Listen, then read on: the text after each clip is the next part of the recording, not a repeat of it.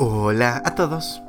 28 de mayo y gracias a nuestro devocional Alimento para el Alma, hoy podrá escuchar lo que es bueno recordar.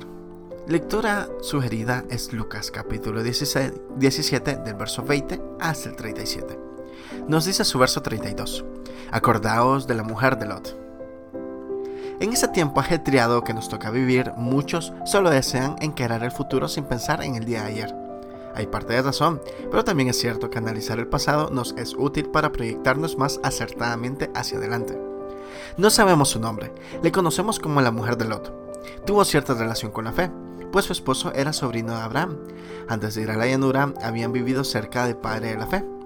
Pudo aprender tanto si se hubiese interesado, pero cambió la tienda, símbolo de la peregrinación, por la ciudad que parece representar lo permanente a nuestros ojos humanos. Cuando Lot marcha con su familia cerca de Sodoma, quizás conservó sus costumbres, pero con el tiempo se mimetizó con la ciudad. Eh, tuvo, el privilegio de que ángeles vinieran a buscarla para salir del juicio inminente y sin retorno que se avecinaba sobre el lugar. Cuando estaba saliendo, miró lo que dejaba y se convirtió en estatua de sal.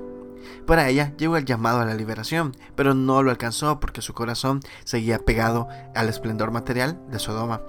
Jesús, hablando de los tiempos finales, la cita, advirtiéndonos que recordemos el triste final de esta mujer. Pudo haber alcanzado la bendición, pero el apego a lo mundano, pasajero, que se estaba acabando, se lo impidieron. Lamentablemente, final para esta mujer tan cercana a la bendición que no pudo ver, es que ella estuvo amando lo que Dios desechaba. El Señor la cita en medio de recomendaciones sobre nuestra conducta en el reino. No debemos aferrarnos a lo efímero. Devocional escrito por Alicia Ituarte en Uruguay. Que Dios siempre elija por nosotros. Muchas gracias por escuchar.